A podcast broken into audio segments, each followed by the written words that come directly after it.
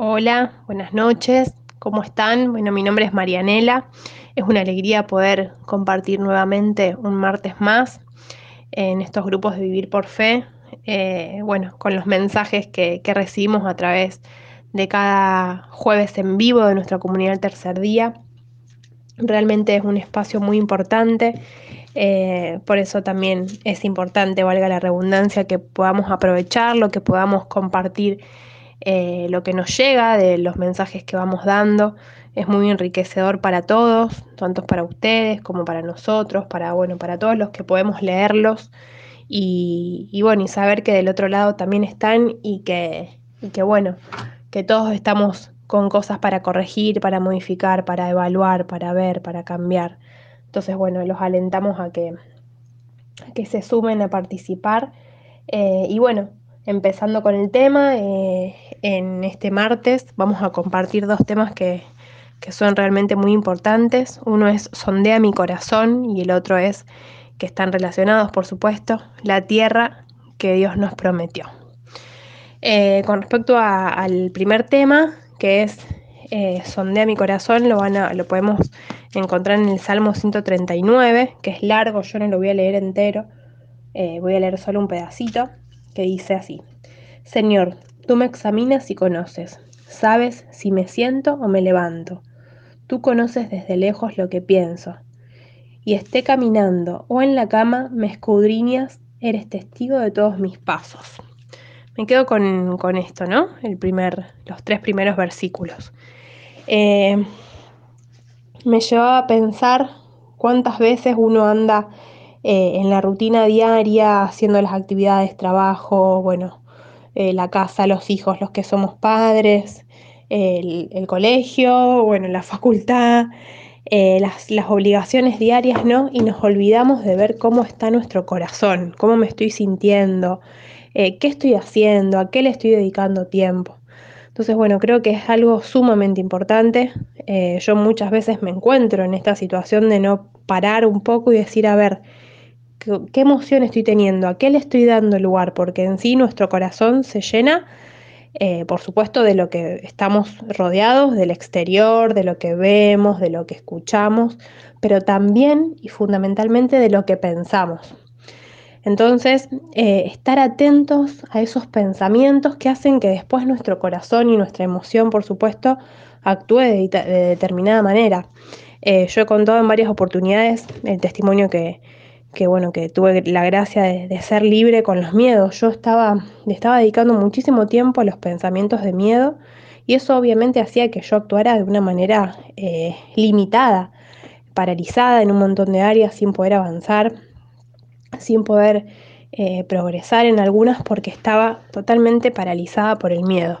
Tal vez en, tu caso puede ser, eh, no sé, la ansiedad, el rencor, eh, relacionado ¿no? a las emociones o darle lugar a lo exterior. Eh, estar mucho tiempo con las redes sociales, ahora que, todos tenemos celular y que, bueno, lo que compartía José, que es mi papá, eh, en uno de los jueves era, era esto, ¿no? El celular todo el tiempo nos está dando información.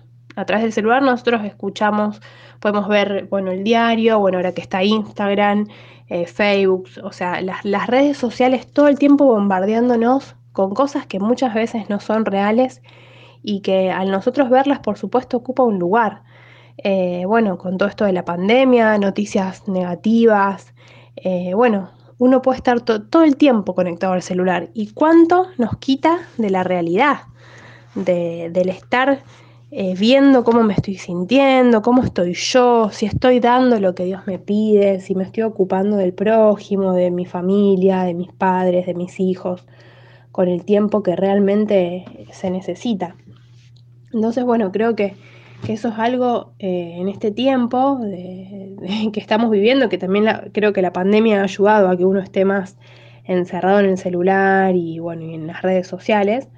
Em, poder limitar eso y poder empezar a, ver nuestro interior, cómo me estoy sintiendo, qué estoy haciendo. Le estoy dedicando tiempo a lo que verdaderamente es importante, a crecer, a sanar, a, entregarme a la palabra de Dios, a las promesas que Dios tiene para mi vida. eh, a tomar decisiones, eh, a avanzar, a no quedarme, a no temer.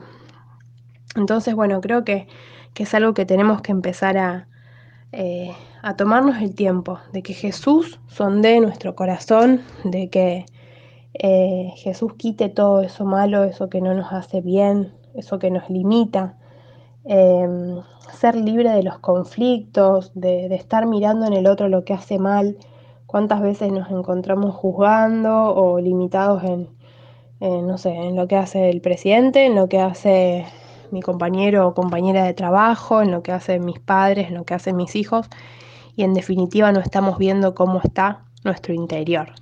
Entonces, bueno, tomarnos ese tiempo, ese tiempo diario de, de bueno, de ir sanando, de, estar en oración, de estar conectados. Y eso justamente nos lleva a lo que es el segundo, el segundo tema que también se trató el jueves anterior, eh, que es eh, la tierra que Dios nos prometió. Esta tierra ¿no? que, que Dios tiene para nosotros. Y que uno puede decir, sí, la tierra prometida, como algo muy lejano. ¿Qué es la tierra prometida? La tierra prometida justamente es lo que Dios tiene para nosotros, ese sueño, ese, esa bendición grande que Dios quiere para nosotros. Que si justamente pudimos trabajarnos en el paso anterior, que es sanando nuestro corazón, ese camino viene, esa puerta se abre. Eh, en Génesis 12, 1, 3 dice, deja tu tierra, eh, tus parientes y la casa de tus padres y vete a la tierra que yo te prometí y se analizaban varias cosas que realmente eh, son muy importantes. Esto de, dejar la, tierra también es dejar la comodidad, de dar un paso, de salir también de ese espacio físico que me está limitando, que bueno, que no me está dejando avanzar, ese, lugar de comodidad, esa falta de toma de decisiones, eh, justamente nos lleva a movernos, a cambiar.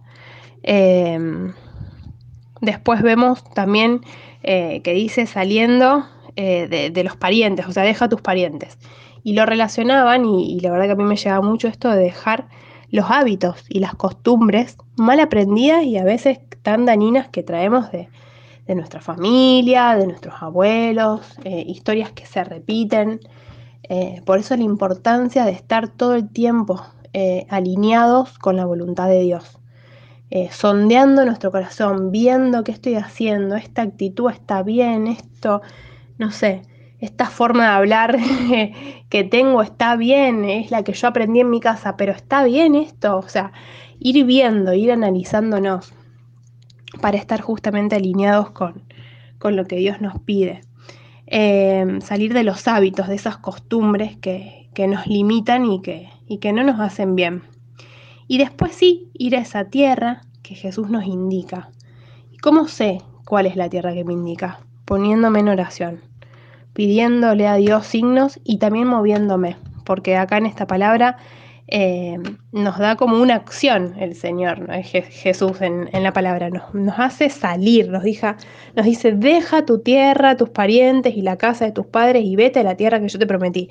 Nos pone en acción, yo creo que ninguna persona que esté quieta, esperando que le llegue la bendición, va a recibir esa bendición, porque eh, como todo, si uno no se mueve, no, no camina, no, no, pone fuerza y voluntad para salir de, las situaciones de comodidad, muy difícil que alcancemos. Entonces, bueno, acá Dios nos llama a eso, a movernos, ir hacia esa tierra que, que es maravillosa, que, Dios está ahí esperándonos con esa promesa, ese sueño, ese anhelo que hay en nuestro corazón y que Dios lo tiene ahí para darnos.